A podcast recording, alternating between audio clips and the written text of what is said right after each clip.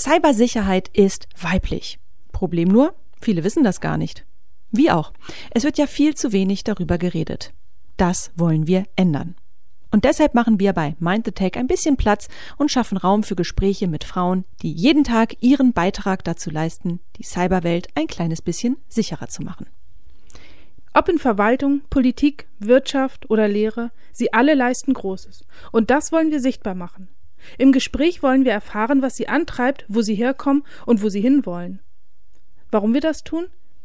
Weil eine diverse digitale Welt im wahrsten Sinne des Wortes diverse Geschichten braucht. Und genau diese wollen wir hier erzählen, beziehungsweise erzählen lassen von denjenigen, die sie prägen. Von Frauen für Frauen und all jene, die es interessiert. In diesem Sinne herzlich willkommen bei der Liga der außergewöhnlichen Cyberfrauen.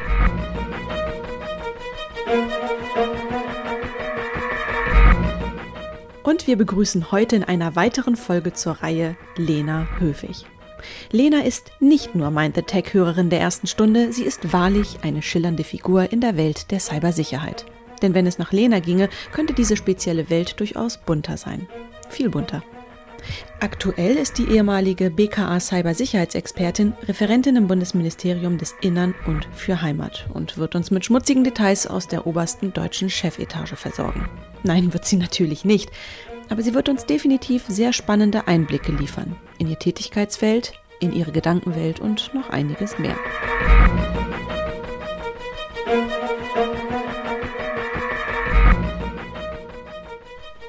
Jo, Lena, herzlich willkommen bei der Liga der außergewöhnlichen Cyberfrauen. Ich glaube, ich verrate nicht zu viel, wenn ich sage, als wir diese Reihe konzipiert haben, da warst du der erste Name auf der Liste. Mhm.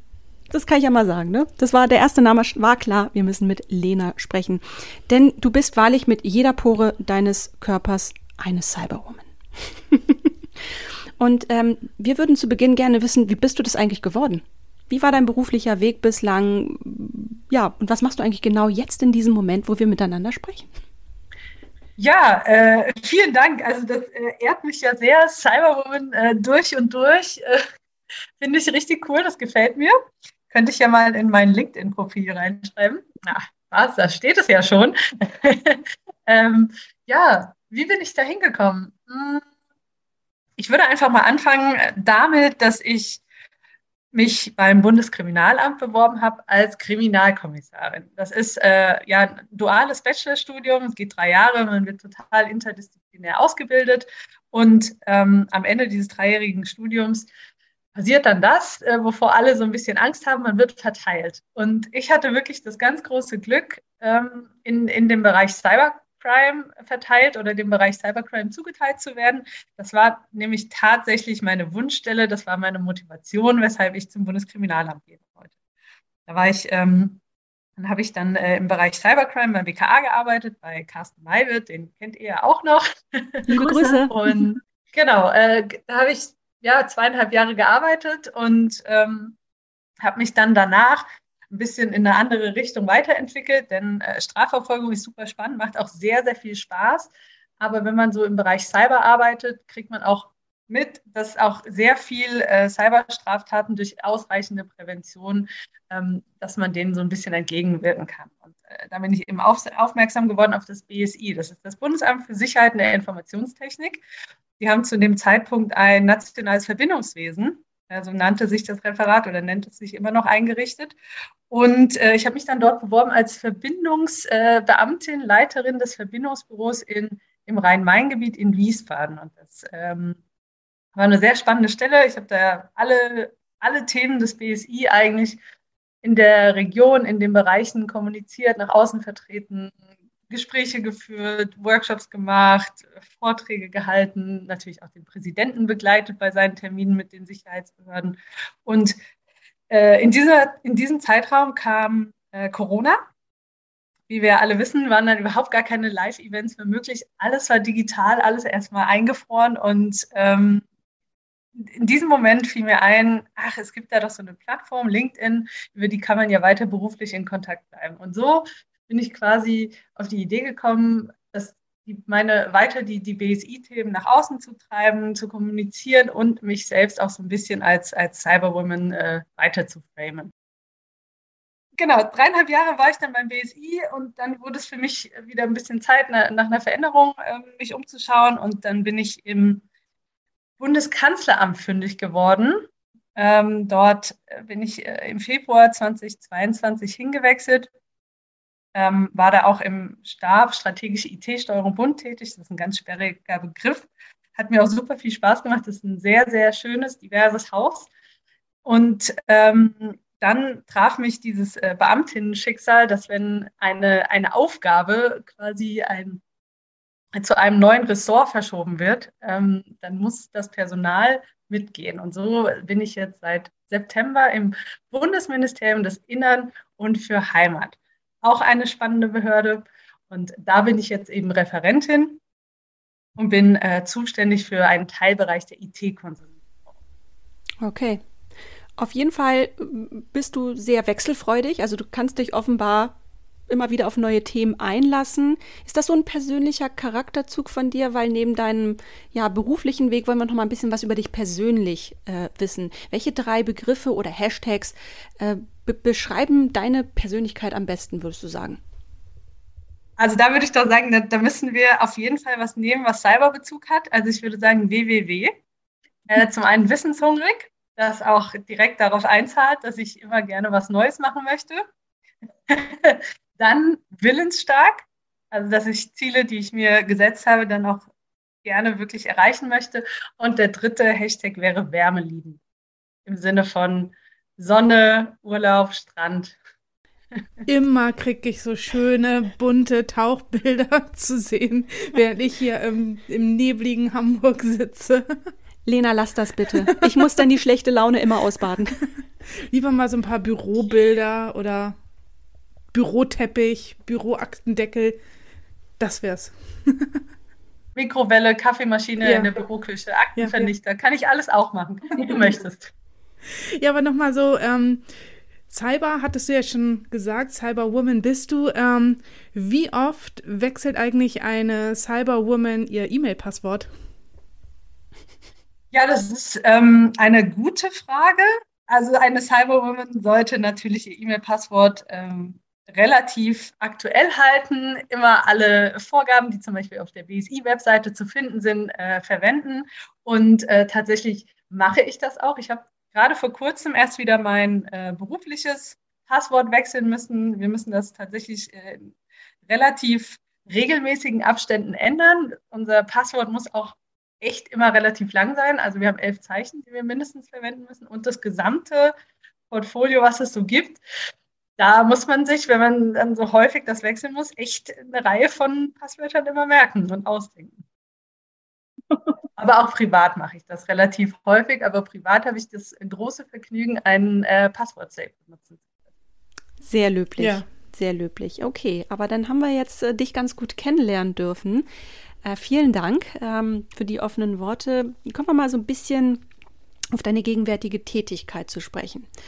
Auf die Themen, mit denen du dich tagtäglich beschäftigst. Also, wenn man mal so auf deine Karriere guckt, die liest sich ja so ein bisschen wie die einer absolut geradlinigen Top-Beamtin, ne? also BKA, BSI, Kanzleramt, jetzt BMI. Also wenn man das so liest, ne, dann denkt man sich, ah ja, Behörden-Uschi. Aber wir wissen ja, das bist du ja absolut gar nicht, so ganz und gar nicht. Du bist, hast doch eben gesagt, du bist präsent ähm, in den Social Media, äh, du bist auch durchaus mal auf Bühnen dieser Republik unterwegs, du bist Mentorin bei Mentor Me und ähm, ja, wenn man mal genau hinschaut, auch auf deine Businessbilder, dann sieht man ein Tattoo direkt bei dir unterm Schlüsselbein und das versteckst du auch nicht, ne?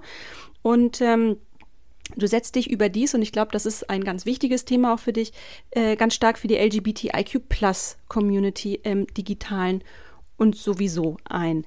Jetzt mal ganz ehrlich, einerseits die Behörden-Uschi, jetzt die schillernde Figur. Wie passt das zusammen? Also zuerst einmal, das, das Wort Behörden-Uschi finde ich sehr, sehr gut. Müsste ich mir mal Sticker draus machen. Ähm, also ich finde, das passt sehr gut zusammen, tatsächlich. Denn mm, also ich ich, ich finde schon, dass ich dazu beitrage, den öffentlichen Dienst auf jeden Fall diverser und bunter zu machen. Ich trage auch dazu bei, insbesondere das BMI jetzt gerade mit meiner, in meiner aktuellen Tätigkeit bunter zu machen. Ähm, ja, vielleicht einfach, dass ich mal kurz aushole. Wir haben im BMI haben wir im Mai, am 17. Mai, ein Regenbogennetzwerk gegründet. Das heißt tatsächlich Regenbogen im BMI. Gibt wieder, was es bedeutet und ähm, zeigt eigentlich oder soll so ein, so ein, Zeichen setzen, dass wir im BMI divers sind, dass wir Vielfalt schätzen, dass wir alle Menschen so wie sie sind akzeptieren. Und was eben das ganz Tolle dabei ist, dass die, die Bundesministerin Nancy Faeser wirklich extrem dahinter steht, das Thema extrem treibt. Sie war die erste Innenministerin, die im April noch vor Gründung des Netzwerks ähm, einen, einen Flaggenerlass geändert hat. Also es gibt so ein gibt Regeln darüber, wie Bundesbehörden hier in Deutschland beflaggt werden. Und sie hat den Erlass dahingehend geändert, dass es einmal im Jahr zu bestimmten Anlässen erlaubt ist, die Regenbogenflagge an Bundesbehörden zu hissen. Das, das war vorher nicht erlaubt. Und sie hat das geändert und dann auch direkt im BMI am 17. Mai, das ist der internationale Tag gegen äh, Homophobie, ähm, die Regenbogenflagge im BMI gehisst. Und das war wirklich ein ganz, ganz tolles Zeichen. Das hat mich richtig stolz gemacht tatsächlich. Ich glaube auch ganz viele andere Beschäftigte waren da wirklich mega begeistert. Und ähm, wir haben das, diese, diese, diesen Power, diese Power mitgenommen und im Sommer ähm, so ein, es, gab, es gibt einen Turm im Hauptgebäude vom BMI auf dem Vorplatz, haben wir Regenbogenflaggen aufgehängt. Und das haben wir bei einem Contest, äh, diesen Pride Day Contest von der Proud at Work Foundation eingereicht und sind damit tatsächlich unter die Top 3 Finalistinnen gekommen, haben da im Oktober eine Urkunde für bekommen von diesem Netzwerk äh, wegen dieser tollen Aktion. Und die haben wir jetzt gerade vor zwei Wochen der Ministerin überreicht, übergeben, weil sie ja quasi die Schirmherrin dieser Aktion war. Und da hat sie auch nochmal bekräftigt, wie toll sie das Engagement findet, dass ähm, wir als BMI insbesondere nach außen tragen müssen, wie divers und äh, LGBTIQ-friendly wir sind. Und sie hat uns tatsächlich in die Hand versprochen, dass das BMI nächstes Jahr am CSD einen Wagen in Berlin haben wird, dass sie sich dafür einsetzt. Und ähm, also ich finde, wenn man solche Erfolge hat, dann ähm, ja, passt das total zusammen. Öffentlicher Dienst und ich und Diversität, weil ich merke, ich kann was bewirken, ich kann ein kleines Zeichen setzen und ähm, ja. Ja, wie stolz warst du dann, als du gesehen hast, dass Nancy Faeser auch die One Love Binde auf der Tribüne äh, bei der WM getragen hat? Da warst du doch sicherlich auch ziemlich happy, oder? Definitiv. Also durch, durch solche Aktionen nimmt man ihr das nämlich auch wirklich ab, dass sie da wirklich dahinter steht und etwas verändern möchte. Mir, mir fällt da echt total so ein Stein vom Herzen, dass man eben in so einem, ja, so grau anmutigenden ähm, Umfeld sich jetzt keine, keine Räume erkämpfen muss für, für Diversität, sondern dass es, dass es auch immer mehr gelebt wird, dass es natürlich ist, dass es auch einfach, ja, mit zum Alltag gehört, wie es halt einfach auch mit zum Alltag gehört. Das finde ich, finde ich richtig schön. Aber trotzdem mal so die Frage, also IT, IT-Sicherheit, das ist ja was Technisches, das ist ja, das, das hat ja eigentlich gar nichts mit, mit Sexualität, mit Diversität zu tun wozu braucht man eigentlich so einen bunten Sicherheitsapparat? Ist es nicht wichtiger, dass er funktioniert? ja, also ich ähm, stimme dir dazu, der Sicherheitsapparat muss funktionieren, aber ich glaube, dass äh, Diversität eben dazu beiträgt, dass er funktioniert und dass er insbesondere besser funktioniert. Also man muss das ja mal so sehen, Sicherheitsbehörden sind ja eigentlich auch gar nicht so sehr bunt, wenn man das jetzt mal vergleicht mit zum Beispiel ähm, Wirtschaftsunternehmen, insbesondere zum Beispiel Consulting-Unternehmen, äh, die sind ja total bunt und divers. Ähm, ich habe jetzt Erfahrungen natürlich im BKA und im BSI und das sind meiner Meinung nach auch zwei sehr spezielle äh, Sicherheitsbehörden. Also klar, das BKA als, als Polizeibehörde ähm, verbindet man mit ja, mit, mit Waffen, mit Uniform, mit Einsatztraining, mit Verfolgungsjagden, also so eher das, was so ein bisschen eher männlich geframed ist. Äh, mittlerweile ist es zwar schon so, dass die meisten Frauen sich nicht mehr rechtfertigen müssen, wenn sie zur Polizei gehen, aber man muss schon so ein bisschen damit rechnen, dass mehr Männer in der Behörde arbeiten als mehr Frauen und dass das Umfeld natürlich aufgrund der, der Tätigkeit eher so ein bisschen ja, rauer vielleicht ist. Also, das, das muss man wollen, ähm, definitiv, aber es gibt genug Frauen, die das wollen. Und zum Beispiel auch in der, im BSI ist schon so, dass da wesentlich weniger Frauen arbeiten als, als Männer, insbesondere in den technischen Bereichen. Also es ist ja so, dass wir in Deutschland, ich glaube, 22 Prozent der Informatikstudierenden sind Frauen. und 17 Prozent kommen dann äh, in der IT an. Also das, wir haben dann nochmal sowieso einen Verlust von 5 Prozent und sind nur 17 Prozent Frauen, die in dem Bereich arbeiten. Das ist nicht sehr divers. Mhm. Und ähm, deswegen finde ich es tatsächlich einfach wichtig, dass wir in dem Bereich einfach alle, ja, alle Re Lebensrealitäten abbilden. Also dass wir versuchen, die Behörden sich, äh, diverser und bunter zu machen, um eben äh, Männer und Frauen gleichsam abzubilden, um ältere und jüngere gleichsam äh, abzubilden, um verschiedenste Herkünfte in, in auch einer Behörde zu haben, um eben diskriminierungsfrei zu sein. Also das ist meiner Meinung nach, nach ganz wichtig, dass wir da etwas tun, um uns selbst auch immer wieder zu überprüfen, ob wir eingefahrene Muster haben, also jetzt insbesondere ne, Rassismus oder Misogynie, da muss man auf jeden Fall meiner Meinung äh, nach ein Auge drauf haben und dadurch brauchen eigentlich so eine, so eine innere Kontrollinstanz und die bekommen wir, wenn wir divers sind. Mhm. Aber vor dem Hintergrund dessen, was du gerade beschrieben hast, hast du denn persönlich schon mal Repressalien im Job erfahren, eben weil du eine Frau hast, äh, was du ja auch offen kommunizierst, oder zumindest in Anführungsstrichen dumme Sprüche geerntet? Ich meine, du bist ja zweifellos schon immer noch ein bisschen sowas wie eine Pionierin. Ähm, danke auf jeden Fall für, für das. Ich glaube, da gibt es also Pionierin würde ich mich auf jeden Fall nicht äh, bezeichnen. Da gibt es ganz andere, die da wesentlich mehr dafür machen. Aber klar, ich bin sichtbar, ich verstecke das nicht. Ich, das ist auch ungefähr mein, mein dritter Satz, wenn ich mich irgendwo vorstelle, einfach weil es mir wichtig ist und weil es natürlich auch Klarheit so schafft. Und vielleicht liegt es auch, mit Sicherheit wird es auch an meinem Auftreten insgesamt liegen, dass ich einfach sehr, sehr selbstbewusst und selbstsicher auch mit dem Thema umgehe, dass ich aber noch nie ein, ein wirklich negatives Kommentar bekommen habe. Definitiv kein, kein bewusst negatives Kommentar. Es gibt ganz viele Menschen, die sowieso in dem Umgang mit diesem Thema LGBTIQ nicht sehr firm sind und dann auch eher unsicher sind, was sie jetzt sagen sollen. Ähm, und dann häufiger mal, häufiger mal so Sprüche raushauen wie, ah ja, meine Tante ist auch lesbisch oder ich habe einen schwulen Freund. Ja, gut, äh, Kennst du die? ja, also das sind eher so die, die Kommentare, die man hört, aber mittlerweile, ähm, also es hat sich geändert, auch in den Jahren, in denen ich jetzt schon berufstätig bin, haben sich die, die Reaktionen auf jeden Fall gewandelt. Früher gab es eher die Reaktion im Sinne von, äh, ja, okay, ist auch okay, dann war dann eher so, ist auch okay, dass du eine Freundin oder eine Frau hast. Mittlerweile wird das ja, relativ selten nur noch wirklich kommentiert. Also das, äh, das merke ich schon und das finde ich, finde ich sehr positiv, ist eine positive Entwicklung und zeigt auch, dass es wirklich inmitten unserer doch schon noch überwiegend konservativen Verwaltung eingekommen. Ja, umso wichtiger, dass das eben auch dargestellt wird, ne? Unter anderem durch dich. Wir haben da nochmal so eine ganz andere Frage. Ich muss jetzt hier mal ich habe zwar noch tausend Fragen zu Einsätzen, die du gemacht hast, und ich glaube, wir müssen mal, wir müssen noch mal ganz lange telefonieren oder so. Aber ähm, wir haben halt noch mal die Frage zu Carsten Maywirth. Ja, du hast schon so oft das BKA ja. angesprochen. Wie war er denn so als ja? Chef?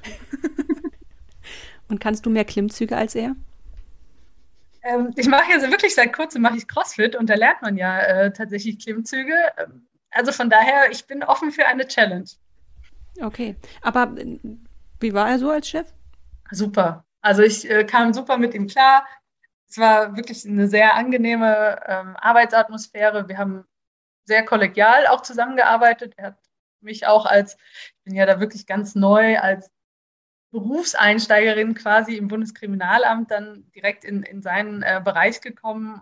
Er hat mich wirklich super gut äh, eingearbeitet, nicht eingearbeitet, so sagt man das nicht. Also er hat mir sehr verantwortungsvolle Aufgaben immer direkt gegeben und das war wirklich eine, eine sehr tolle Kommunikation. Ich fand auch einfach die Art und Weise, wie er sich Cybercrime-Bekämpfung durch das BKA vorgestellt hat, sehr, sehr gut. Und äh, wir sehen ja auch, wie sich das BKA mittlerweile entwickelt hat, was ja maßgeblich schon auf seinen Ideen basiert. Ähm, es war vorher nur eine kleine, kleine Gruppe. Ähm, eine Gruppe ist eine relativ kleine Einheit und mittlerweile ist es eine Abteilung. Es ist eine viel, viel größere Einheit mit viel mehr äh, Menschen, die dort arbeiten und auch die Erfolge, die das BKA unter anderem unter, unter seiner Führung eben feiert, die sind schon, schon nicht zu verachten. Also es ähm, macht, macht er sehr gut. Das ist gut, das ist wichtig. Ja, die Frage kam auch nicht von ungefähr. Ähm, du hast es ja eben auch gerade beschrieben, dass BKA skaliert, beziehungsweise die, äh, die Abteilung Cybercrime skaliert leider, muss man ja auch sagen, weil sie wächst ja nicht ohne Grund. Sie wächst, weil sie einfach immer mehr zu tun bekommt, gerade im Bereich der äh, Online-Wirtschaftskriminalität. Und ich meine mich zu erinnern, als wir mit äh, Carsten Malwirt gesprochen haben, hat er auch erzählt, dass sich auch im Bereich Ausbildung und Qualifizierung sich auch einiges tut und das BKA ja auch komplett neue Wege geht, ähm, um Leute auch on the job sozusagen sozusagen auszubilden. Deshalb jetzt mal in der Retrospektive, ärgerst du dich so ein bisschen, äh, dass du so ein paar Jahre zu früh da warst und hättest du auch gerne dann von so einem sehr speziellen On-the-Job-Training gerne profitiert? Beziehungsweise gibt es irgendwas, wo du sagst im Nachgang, oh, hätte ich das mal gewusst oder das noch gemacht oder dieser Tipp wäre ja toll gewesen, wenn man mir den nochmal mitgegeben hat. Gerade ich, die in diesem Bereich Cybercrime, Cybersicherheit geht. Also zuerst äh, einmal finde ich super, wie sich das wirklich alles äh, mittlerweile entwickelt, wie divers, das ist ja auch ein Zeichen von Diversität, ähm, sich die Abteilung Cybercrime in Sachen Ausbildung aufstellt, dass eben nicht nur Kriminalbeamtinnen und Kriminalbeamte dort arbeiten, sondern auch sogenannte Cyberanalysten, die ja Informatik studiert haben und dann noch ein einjähriges äh, Polizei, äh, Polizeiausbildung oben draufsetzen. Also es ist ja auch ein Zeichen von Diversität. Und das, das finde ich super. So kriegt man auch wirklich eher gesamteren Blick auf, auf die gesamte Strafverfolgung im Cyberraum und ähm, hat am Ende auch größere, größere Erfolge. Ich bereue nicht, dass ich jetzt nicht mehr da arbeite. Ich würde natürlich äh, jederzeit wieder in dem Bereich arbeiten wollen. Sehr, sehr gerne natürlich aber bin im Moment natürlich auch durch das, was ich jetzt alles in den anderen Stationen erlebt habe oder erleben kann, auch sehr, sehr zufrieden. Also ich finde auch diverse Eindrücke aus verschiedenen Behörden bereichert mich ja auch noch mal mehr. Und dadurch kann ich ja auch immer in den anderen Behörden dann auch noch ein bisschen mehr Erfahrung und Input einbringen. Und ein Tipp vorab, den ich gerne gehabt hätte, hm, da muss ich vielleicht ein bisschen zurückdenken an meinen ersten Arbeitstag im BSI, aber das hat mich, also es war wirklich ein, eine 180-Grad-Wende im Vergleich zur Polizei. Also wenn man so dieses Polizeiumfeld gewohnt ist, alles sind so, ja, so ganz zackige, durchtrainierte Menschen, äh, die eher so ein bisschen rauer miteinander umgehen und dann kommt man ins BSI. Das war damals wirklich auch noch eine kleinere Behörde, die sind ja auch enorm angewachsen alle kennen sich untereinander. Das ist wirklich ein sehr netter Umgang miteinander. Aber dann gibt es eben auch so diese typischen, diese typischen Nerds, die eben mit Birkenstock und äh, mit IT-Sprüchen bedruckten T-Shirt rumlaufen, die man jetzt vielleicht nicht unbedingt versteht, wenn man nicht in der IT arbeitet. Äh, Katrin versteht sie alle. Okay, Katrin, dann. Es war ein, ein T-Shirt da äh, war ein Mensch abgedruckt, der einen kleinen Dino äh, an, der, an der Leine hatte, der hinter ihm herlauf, äh, lief und unten drunter stand Punkt Echse ausführen. Oh. das ist süß, das möchte ich auch. ja. Das ist auf jeden Fall tausendmal besser als diese peinlichen Mallorca-T-Shirts. Nach ja. dem Motto, ich bin gut drauf, bist du gut runter. oh. Ja, habe ich auch schon gesehen. Aber nicht in IT. Und nicht auf Mallorca, weil da war ich noch nie. Also, was ich mir ja mitgenommen hatte, ich hatte nämlich auch dann direkt ähm, in die Stellenausschreibung vom BKA geguckt. Ich bin ja, ein paar Monate, also 40 bis 50, 60 Monate zu alt, mhm. um mich da noch zu bewerben. Ja, aber hättest du jetzt noch mal so einen Ratschlag für die Jungen, die noch jünger sind als ich, ähm, was was ist so, so das, das Essentielle, wenn man, ja, wenn man überlegt, sollte ich vielleicht in die IT-Sicherheit oder nicht? Ist das was für mich? Ähm, was wäre so dein, dein Tipp?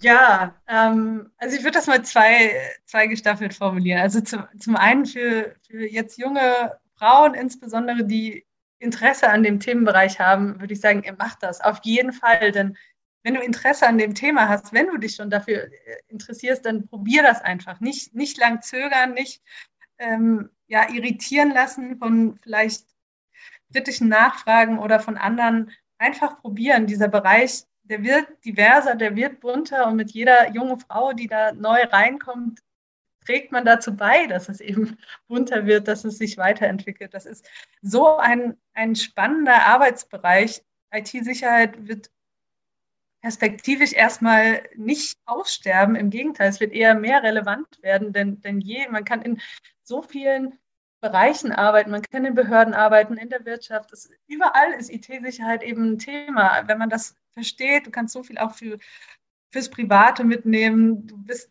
die Heldin auf jeder Weihnachtsfeier, wenn du äh, die Handys und die Laptops der Familie wieder reparierst. Also es ist wirklich ein, ein, ein, so, ein so toller Bereich, in dem man auch selbst so viel lernen kann. Man kann sich selbst eine Nische suchen, man kann Generalistin werden. Also nicht unterkriegen lassen, definitiv nicht probieren und ähm, einsteigen. Ja, Punkt. Und man muss nicht mit einem Informatikstudium einsteigen. Man kann auch mit ganz diversen anderen Abschlüssen, eben zum Beispiel das BSI hat, glaube ich, über 70 verschiedene Abschlüsse, die, die dort arbeiten können. Im, Im BKA ist es auch ähnlich divers. Also man kann schon mit, äh, mit was weiß ich, Politikwissenschaft, äh, kann man auch im Bereich IT-Sicherheit arbeiten. Also das ist gar kein Problem. Und ähm, Katrin, dir will ich nur sagen, du bist vielleicht ähm, die, die, drei Monate zu, zu, alt für den Polizeivollzugsdienst, aber nicht für den ähm, für, den, äh, für die Beamtenlaufbahn generell. Also es gibt ja noch die Möglichkeit, als Verwaltungsbeamte zu arbeiten. Dafür bist du wahrscheinlich noch nicht zu alt. Da werde ich mal nachgucken. Ach, das, also wieder was gelernt. Ich, also, ich, ich muss mal kurz äh, los und recherchieren. Nee, aber ja. Katrin, du als Behördenuschi, das kann ich mir richtig gut vorstellen. Ja, aber Lena, du hattest noch im Vorgespräch mal ähm, so was Schönes gesagt, nämlich, dass, dass gerade Frauen, wenn sie sagen, so, ich würde gern irgendwas mit IT machen oder ich, ich würde gern, ja, ich würde gern so ein IT-Studium starten, dass dann so oft von der Seite kommt, so, naja, mach doch lieber E-Mail-Marketing oder, weißt du, mach doch irgendwie, ja, Webdesign oder irgendwie sowas. Dass man sich davon auch nicht irritieren lassen soll von den Kommentaren der anderen. Ja, Total, also volle, volle Zustimmung. Wir haben ja leider in unserer Gesellschaft immer noch so dieses ähm, Geschlechter- oder rollenkonforme Denken, äh, dass eben Mädchen eher was mit Kommunikation machen sollten und Männer eher was mit Zahlen, Daten, Fakten. Und äh, es ist im Moment leider, leider so, dass sich daran auch so ein bisschen die Bezahlung orientiert. Also alles, was so mit Zahlen, Daten, Fakten zu tun hat, wird irgendwie ein bisschen äh, besser bezahlt und alles, was mit Kommunikation zu tun hat, ja, das sind ja nur Soft Skills, dafür muss man ja eigentlich nicht studieren. Ähm, von daher, ich, ich finde das sehr, sehr schade, dass das immer noch so geframed ist. Und mh, hm, was vielleicht da so ein bisschen entgegenwirken würde, meiner Meinung nach, wenn es eben mehr, genauso wie im LGBTIQ-Plus-Bereich, mehr Sichtbarkeit geht. Wir brauchen mehr Role Models, wir brauchen mehr Frauen, die wirklich nach außen gehen, dass sie im Bereich IT-Sicherheit arbeiten, dass sie vielleicht im Bereich äh, IT oder nur Sicherheit arbeiten, einfach mehr äh, coole Frauen, ja, die vielleicht auch mal in, in Schulen gehen oder an so Uni-Berufswahltage äh, sich mit von Fragen löchern lassen. Einfach, ja, zeigen, es ist möglich. Äh, es ist gar nicht schlimm, es tut nicht weh. Ähm, die Männer lernen teilweise auch was von mir und es ist wirklich ein Berufsfeld, in dem man arbeiten kann und nachdem man ja einmal seine Familie überzeugt hat, dass man auch als Frau Informatik studieren kann, ähm, sind, glaube ich, alle dann am Ende glücklich und zufrieden. Dem ist auch einfach absolut nichts nee. mehr hinzuzufügen. Vielen Dank, Lena, ähm, ja, für deine offene, lockere, lustige, eloquente, sympathische, weltoffene, ach, bunte, alles Art. ja. Es war schön, mit dir gesprochen zu haben und ja, vielen, vielen Dank. Ich danke euch beiden. Vielen Dank, liebe Isa. Vielen Dank, liebe Katrin. Das hat mir großen Spaß gemacht. Ich schicke euch demnächst äh, Fotos von äh, meinem Faxgerät zum Beispiel. Oh, super. Super, wir machen äh, auf unserem Instagram-Kanal äh, einfach mal so eine kleine Fotostrecke. Ja. Finde ich schön. Und so entstehen neue Ideen. Lena, mach's gut. Bis bald. Macht's gut. Bis bald. Bis dann.